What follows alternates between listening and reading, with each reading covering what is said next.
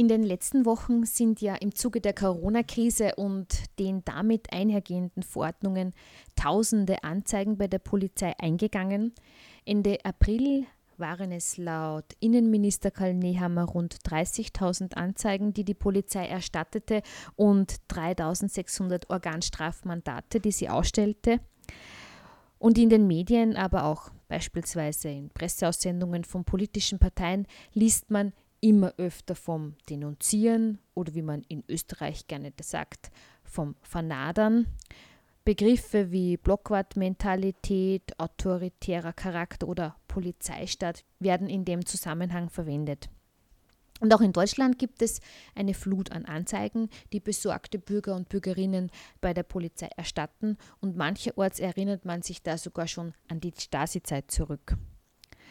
Und muss man da jetzt nicht aufpassen, welche Begriffe man verwendet und auch hinterfragen, was da jetzt zur Situation passt oder nicht, wenn ein Bürger oder eine Bürgerin bei der Polizei eine Anzeige erstattet, weil beispielsweise die Abstandsregel verletzt wurde. Kannst du, Martin, vielleicht zunächst einmal die Begrifflichkeiten genauer erklären, was Denunzieren noch bedeutet oder was man unter Blockwart versteht? Ja, ich äh, kann eigentlich äh, den Appell noch unterstreichen, dass man wirklich auch vorsichtig ist, äh, da eben nicht Kraut und Rüben einfach durcheinander zu vermischen, da auch tatsächlich gerade bei so einem sensiblen Thema einen differenzierten Blick äh, zu entwickeln.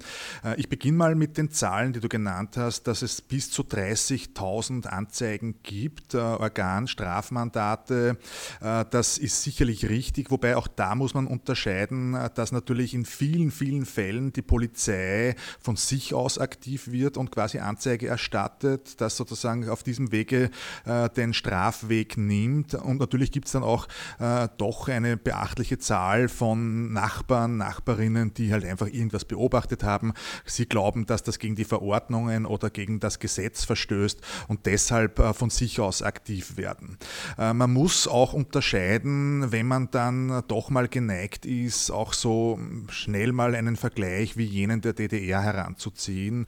Äh, die DDR ist ein totalitäres System, das sich vor allem dadurch ausgezeichnet hat, dass es ein, äh, einen Inlandsgeheimdienst mit der Stasi etabliert hat, wo unglaublich viele Menschen auch äh, gegen Geld natürlich dafür gewonnen werden konnten, gewonnen wurden, die sich da beteiligen. Am Ende der Fahnenstange ist ein System dabei der Bespitzelung herausgekommen, wo ich glaube, das richtig in Erinnerung zu haben, wo letztendlich ein äh, Stasi-Mitarbeiter, eine Stasi-Mitarbeiterin auf 100 Menschen der Bevölkerung gekommen sind. Das ist natürlich schon eine enorme Durchdringung, ist aber nur zu erklären durch eine Diktatur, einen totalitären Staat, der halt auch in der Lage ist, strukturell so einen Geheimdienst zu errichten. Davon sind wir in Österreich natürlich völlig weit entfernt. Äh, das ändert aber nichts daran, dass Österreich auch eine Geschichte hat, äh, die jetzt gar nicht so weit zurückliegt.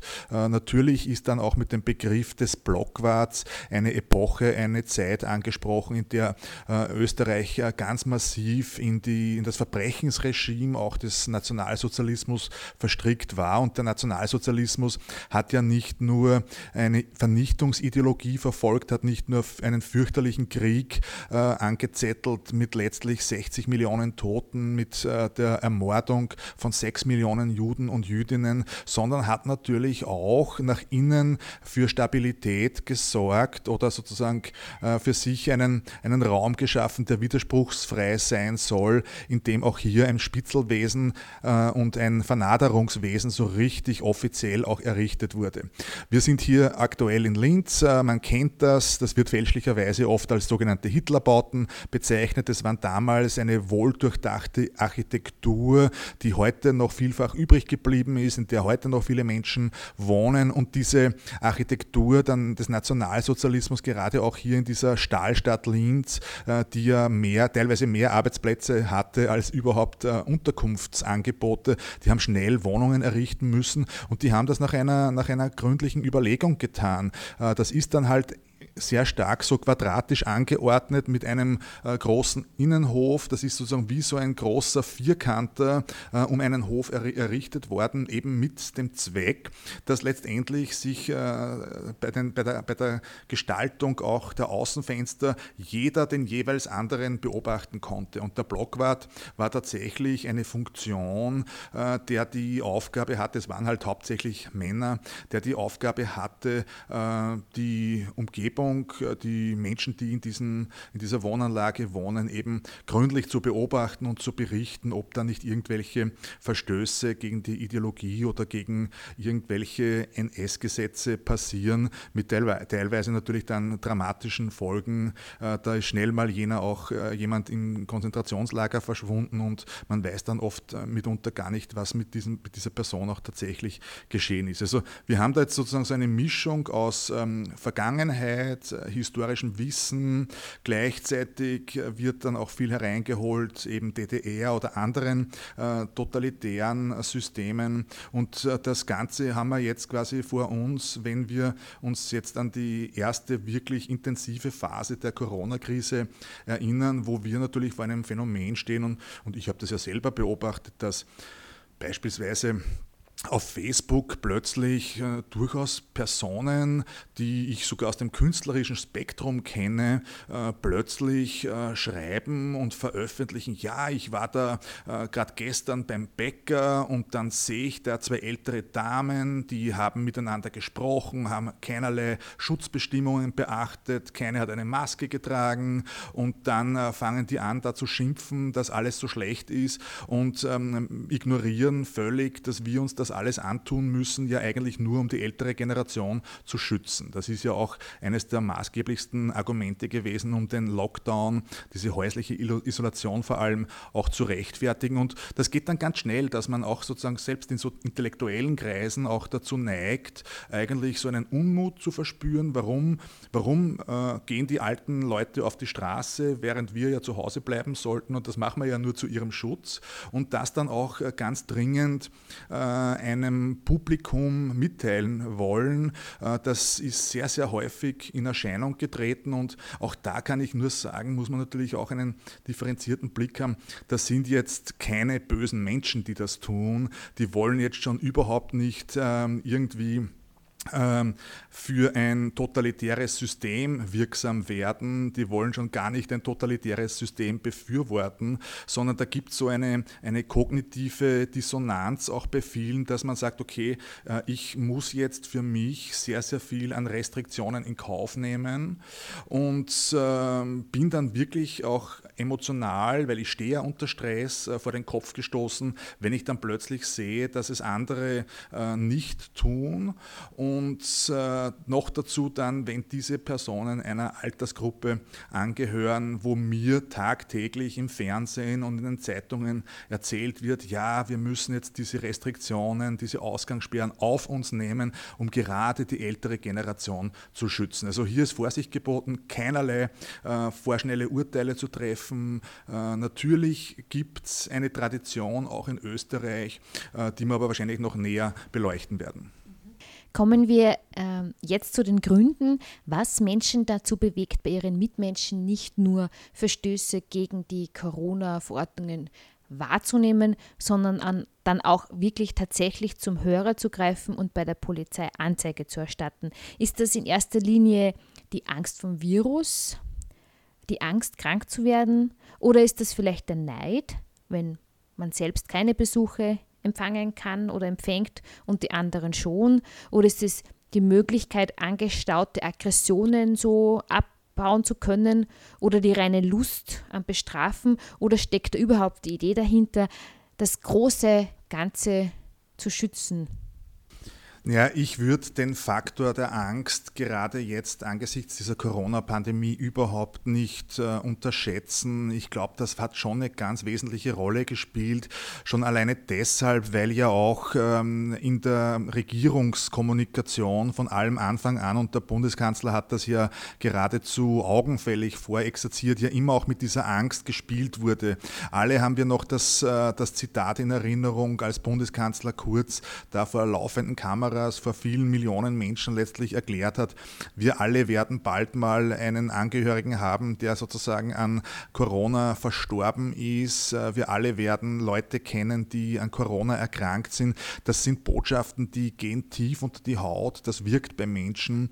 Und im Corona-Falle, ich glaube, sehe ich schon die Motivationslage ganz stark darin, dass, ähm, dass gar nicht so wenige mit der Vernaderung, mit den Anzeigen eigentlich dafür sorgen wollten, um für sich selbst, und es kann auch sehr irrational werden, äh, die Gesundheit äh, zu sichern oder quasi auch äh, die Gesundheit anderer. Das ist natürlich auch sehr wohl ein sehr starkes rechtes Bild, äh, dass man immer wieder auch diesen, ich zitiere jetzt, diesen Volkskörper sieht, der quasi keinen Schaden nehmen darf, der gesund bleiben muss. Und sobald man da irgendwie glaubt, da kommt jetzt eine Gefahr auf uns alle zu, eine Gefahr, die uns in der Gesundheit massiv treffen kann oder gar uns auch sozusagen das Leben kosten könnte, dass dann natürlich sehr schnell, sehr überzogen und eigentlich sehr unreflektiert gehandelt wird und man einfach zum Telefon greift und äh, dann einfach auch vernadert irgendwas etwas postet, irgendwie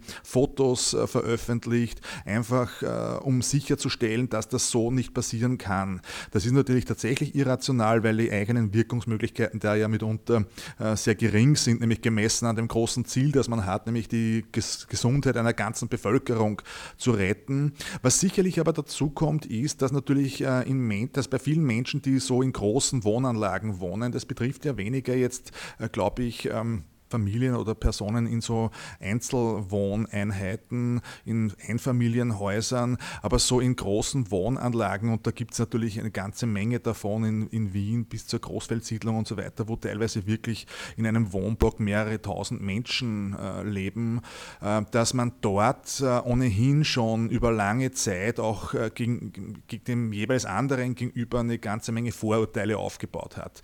Das ähm, betrifft natürlich vielfach Menschen mit dem dem sogenannten migrantischen Hintergrund, die auch dort wohnen, die halt einfach andere kulturelle Traditionen pflegen, die man vielleicht als fremd empfindet.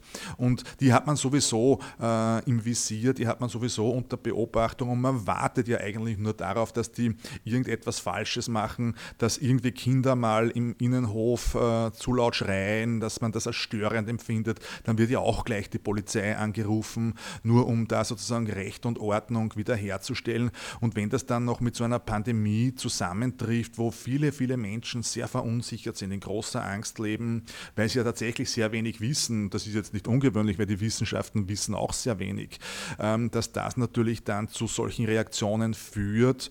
Und ähm, dazu kommt sicherlich auch noch erschwerend, dass es ja in der Öffentlichkeit äh, keine äh, sinnvolle Auseinandersetzung auch mit diesem Thema gibt. Äh, ich meine, es ist natürlich schon so, dass viele Medien sind dann eigentlich sehr quotengeil auf diese Thematik aufgesprungen, weil das lässt sich gut verkaufen. Auch der, die Wiener Stadtzeitung, der Falter, an und für sich ein, äh, eine sehr intellektuell kritische Wochenzeitung, hat ja dann auch gleich diese Figur des Berti Blockwarts erfunden mit einem, mit einem Wiener Theatermacher gemeinsam, der das sozusagen total karikiert und völlig übertreibt und affirmiert. Ja. Der Falter hat das letztendlich auch getan, um letztendlich die eigenen Verkaufszahlen zu steigern und jetzt weniger, um da jetzt eine breite öffentliche Diskussion in Gang zu setzen. Und wenn äh, man natürlich dann sieht, okay, das ist eigentlich, äh, das, das findet eh keine weitere Beachtung, dann, dann, dann kriegt das so seine eigene Dynamik und, und alle machen so ein bisschen selber mit. Äh, das kann dann schnell so zu Zahlen führen wie die, die wir jetzt haben. Ja? Wobei man, muss man ja auch sagen, dass, dass ähm, es sich da ja in, in, bei einer genaueren Betrachtung um sehr, sehr geringfügige Delikte handelt, äh, die da angezeigt werden. Also da ist jetzt einmal keinerlei besondere Gefahr herauszulesen. Mittlerweile acht Wochen später weiß man auch schon tatsächlich ein bisschen mehr über die Verbreitungswege des Virus und man weiß, dass man, wenn man jetzt mal kurz sich einander berührt oder doch mal an der Donaulände äh, zu dritt gemeinsam spaziert, dass die Wahrscheinlichkeit, sich da anzustecken, doch sehr, sehr gering ist. Am 4. April 2020 schreibt die Neue Züricher Zeitung, Zitat Anfang, die Österreicher gehen brav mit Maske in den Supermarkt. Österreicher fügen sich in das harte Regelwerk, das ihnen die Regierung auferlegt. In Corona-Zeiten hören sie auf die Obrigkeit. Zitat Ende. Hier wird die Hörigkeit der Österreicher und Österreicher direkt angesprochen, die sich brav an die Regeln halten. Äh, hängt uns da hängt uns da noch die Geschichte etwas nach, frei nach dem Motto, es wird uns von oben etwas verordnet, wir sind dankbar dafür, führen es brav aus und dann wird schon alles gut gehen, ohne dass wir jetzt groß unseren gesunden Hausverstand einsetzen. Naja, ich glaube, ähm, man muss dir dazu stimmen, denn man muss tatsächlich diese Rückschlüsse ziehen. Äh, man kann die Bundesregierung für ihre Aktivitäten und Notfallmaßnahmen der vergangenen acht Wochen sicherlich äh, jede Menge äh, Kritik unterziehen. Äh, ich glaube, trotzdem hat sie in einem äh, durchaus überlegt und richtig gehandelt, nämlich in der Grundannahme, dass wir mit dem Appell an die Eigenverantwortung der Bürgerinnen und Bürger in Österreich nicht weit kommen. Das wissen die genauso wie wir zwei und äh, das hat tatsächlich was auch mit der politischen Kultur dieses Landes zu tun. Wir können es drehen und wenden, wie wir wollen. Österreich ist noch immer eine sehr junge Demokratie. Und äh, wir haben gerade jetzt äh, sozusagen das äh, 75-Jahr-Jubiläum gefeiert äh, der Wiedererrichtung der Republik am 27. Äh, April 1945 und 75 Jahre ist äh, jetzt nicht so eine lange Zeit, vor allem wenn man daran denkt, dass dieses Land, diese Menschen, die Vorgängergenerationen tatsächlich ganz, ganz tief in der Diktatur quasi gesteckt sind und auch von dieser geprägt wurden und die natürlich auch diese Prägung, diese Eindrücke, diese Wertehaltungen auch natürlich dann in die Demokratie mitgenommen haben. Also so gesehen äh, kann man jetzt von Österreich zu Recht mal nicht erwarten, dass wir hier äh, eine große Zahl von mündigen Bürgerinnen und Bürgern haben, die quasi äh, die Eigenverantwortung als ihr oberstes Grundrecht betrachten, die das ähm, sozusagen eine freie Gesinnung, eine freie, freie, freie Haltung, das Grundrecht Grundrecht auf Freiheit, auf Mobilität, auf Bewegungsfreiheit sozusagen als ihr höchstes Gut ansehen. Das ist halt einfach mal so nicht. Und so gesehen, ähm, man nennt das auch sozusagen den Josephinismus in der österreichischen Politikgeschichte, nämlich äh, diese josephinische Haltung, die zurückgeht auf ähm, Josef II., der ja quasi äh, einen Paradigmenwechsel äh, vollzogen hat, dass er damals gesagt hat, wir machen alles für das Volk, aber nichts durch das Volk. Also das ist so eine paternalistische Haltung, dass die politische Herrschaft, also die Mächtigen, die äh, regieren, quasi alles tun, um äh, zum Wohle und zum Schutz und zur Sicherheit der Menschen, die in diesem Lande leben. Aber sie sollen bitte so wenig wie möglich Eigeninitiative zeigen und sollen so gering wie möglich quasi selber Hand anlegen, wenn es um ihre Geschicke geht, wenn es um ihr Schicksal geht. Übrigens auch mit ein Grund, warum wir hier in Österreich im Vergleich zu vielen anderen Staaten noch immer eine sehr junge Form oder noch nicht so wirklich wirkungsvolle Form auch von Zivilgesellschaft haben, weil wir sehr stark politisch, äh, paternalistisch äh, sozialisiert sind. Und das, äh, die Umfragen geben ja auch der Regierung recht. Äh, die Zustimmung für äh, ÖVP Grün, diese Koalition war ja zu Beginn bei weit über 80 Prozent, also äh, hätten beide großes Interesse haben können können, gleich wieder zu wählen. Jetzt ist das auch ein bisschen abgeflaut, weil natürlich mit vielen Maßnahmen und mit dem Voranschreiten des, des, äh, der Lockerungsmaßnahmen auch die Kritik gewachsen ist. Aber trotzdem deshalb auch diese Hörigkeit die natürlich äh, weit zurückreicht äh, bis in die Monarchie. Das ist ja auch etwas, was wir bis, uns, bis, bis heute ja für uns äh, behalten haben.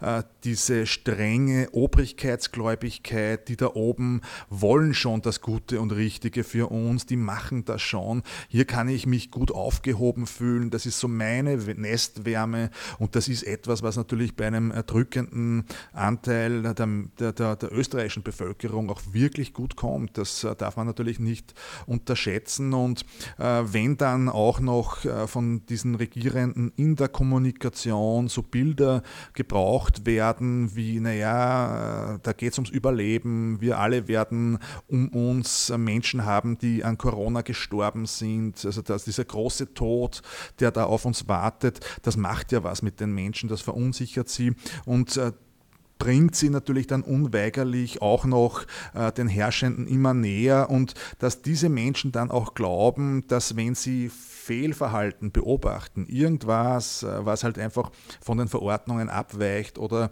äh, was auch immer, dann äh, ist das ein dermaßen großer Verstoß gegen die höhere Sache, nämlich gerade diese höhere Sache, die äh, von den Regierenden ausgegeben wird. Wir müssen zusammenhalten, der rot-weiß-rote Schulterschluss, jetzt der nationale Zusammenhalt, jetzt geht es um Österreich, bis hin, dass dann ja auch so Bilder aus der Nachkriegszeit gebraucht werden. Jetzt Jetzt kommt äh, der zweite Wiederaufbau, wo dann natürlich an die Trümmerjahre nach 45 erinnert wird. Also alles liegt in Trümmern, äh, es ist alles äh, desolat. Wir werden die Ärmel hochkrempeln müssen und äh, tun dann auch weiter, sozusagen das Land wieder aufzubauen.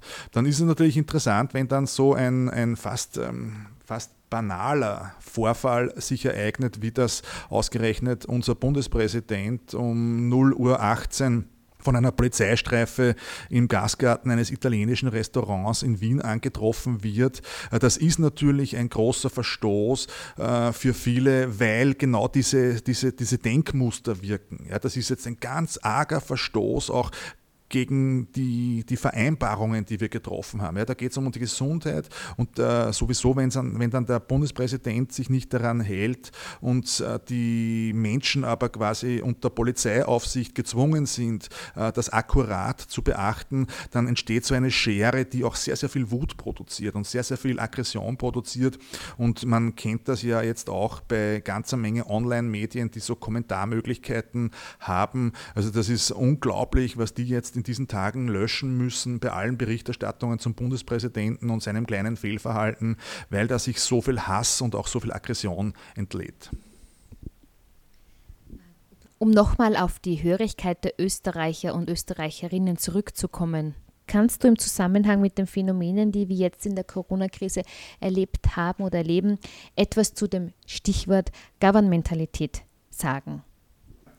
Im Grunde ist äh, die Ausgangsfrage dabei und die Corona-Krise ist eine doch sehr eindrucksvolle Schablone dafür, äh, der Frage nachzugehen, warum sich Menschen so schnell und so vielfach auch sozusagen diesen autoritären Vorgaben fügen.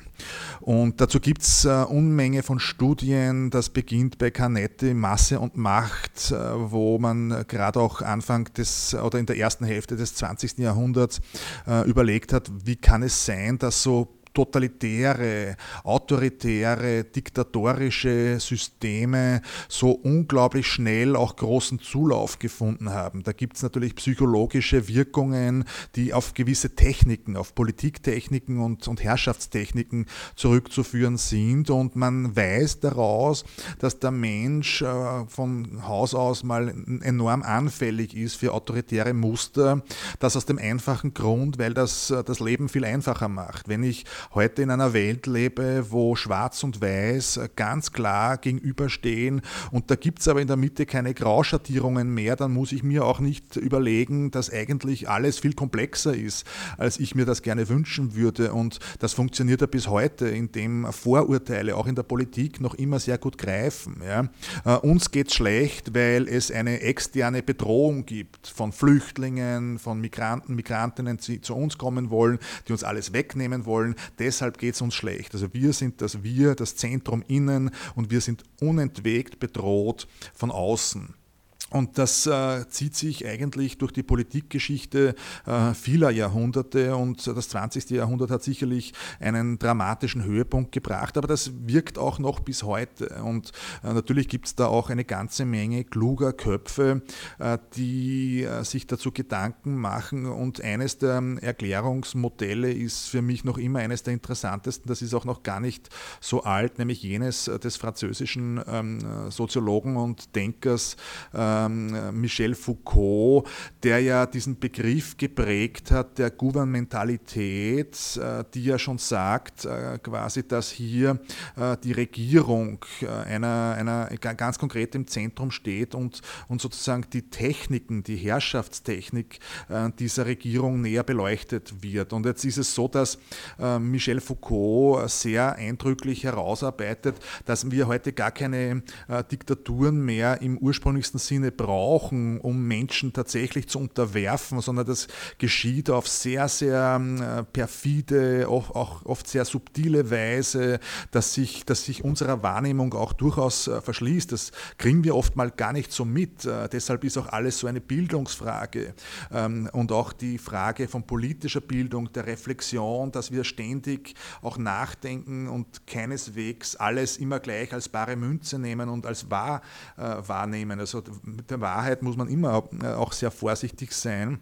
Und in, der, in, diesen, in, dieser Darstellung der Gouvernementalität geht es eben darum, dass eine Herrschaftstechnik auf verschiedene Weise äh, sozusagen darauf abzielt, ähm, Menschen dazu zu bringen, dass das, was von ihnen erwartet wird, auch sie auch selber sehr verinnerlichen.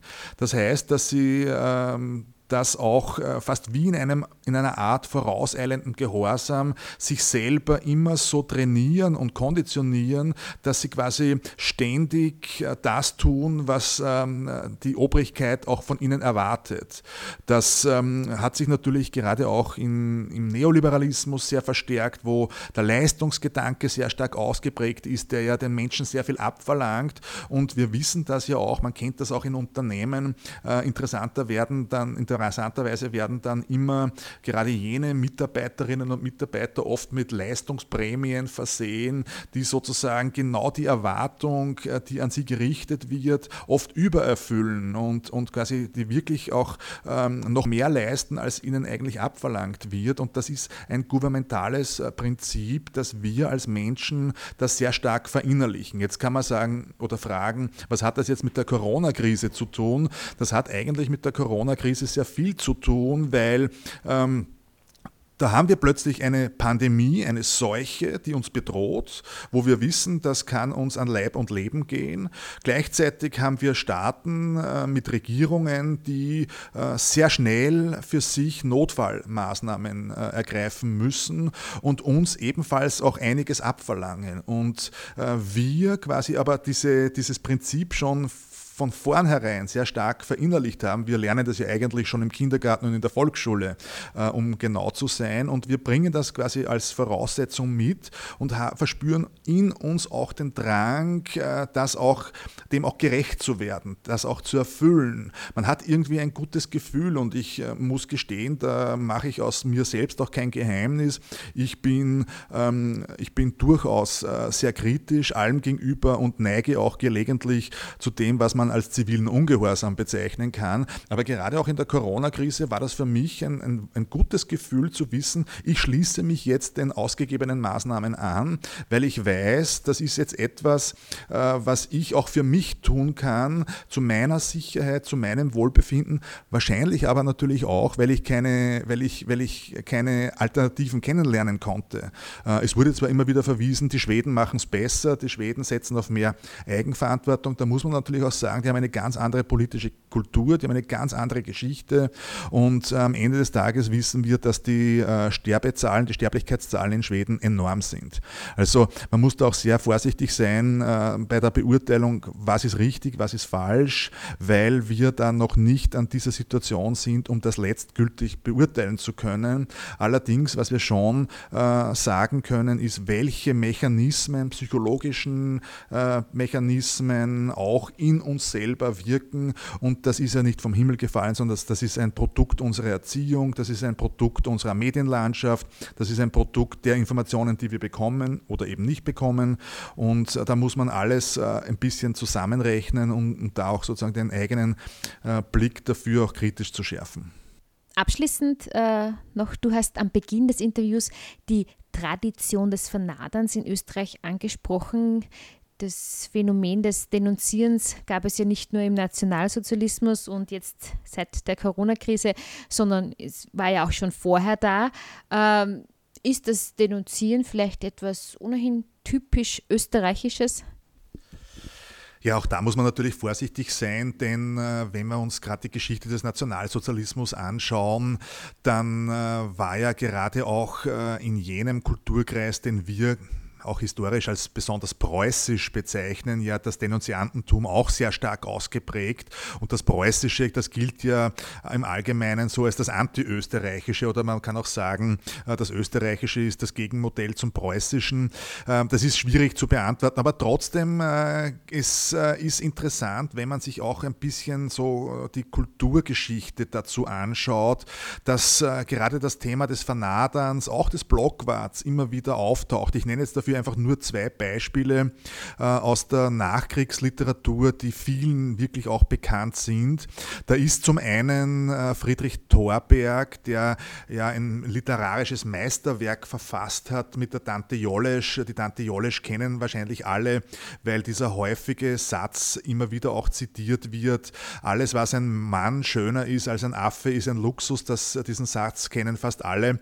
Es gibt aber auch ein Element in der Tante Jolesch, äh, der ja quasi auch so ein bisschen semi-fiktional auch äh, den austrofaschistischen Ständestaat beschreibt, dass da etwa der äh, fiktive Feiertag der Maria Denunziata eingeführt wird. Das ist also die Maria Denunziata, das ist so was ganz typisch österreichisches, diese äh, katholische Fixierung auf Marienfeiertage, das gibt es im Deutschen, das vielfach protestantisch geprägt ist, ja überhaupt nicht. Also da könnte man schon sagen, da gibt es schon auch ein, ein gewisses äh, Element, das man durchaus als österreichisch bezeichnen kann.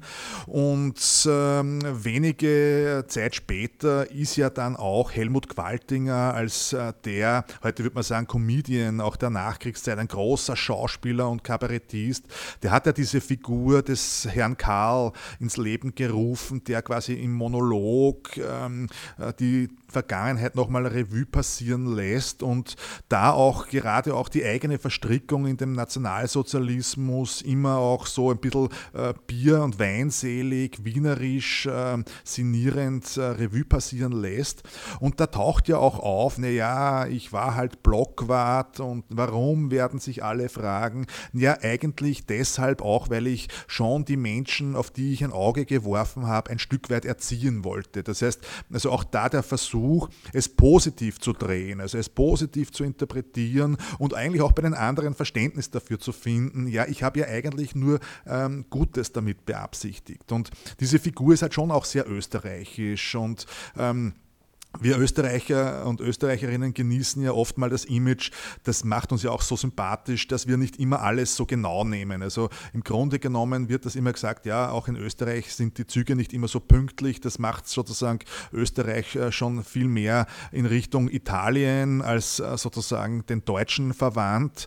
Ähm, das kann schon sein, aber auch so dieses, äh, dieses nicht immer genau nehmen, das Schlampige, das ist ja dann auch etwas, was wir oft auch für Rechtfertigungen heranziehen. Ähm, um das abzuschließen, jetzt kann man natürlich äh, schon sagen, naja, man muss vorsichtig sein, das nicht als typisch österreichisch zu bezeichnen. Es ist aber etwas, das Vernadern, das Denunzieren, ähm, das man durchaus auch äh, immer wieder als Eigenschaft äh, einer, einer gewissen österreichischen Identität antreffen kann. Danke für das Interview.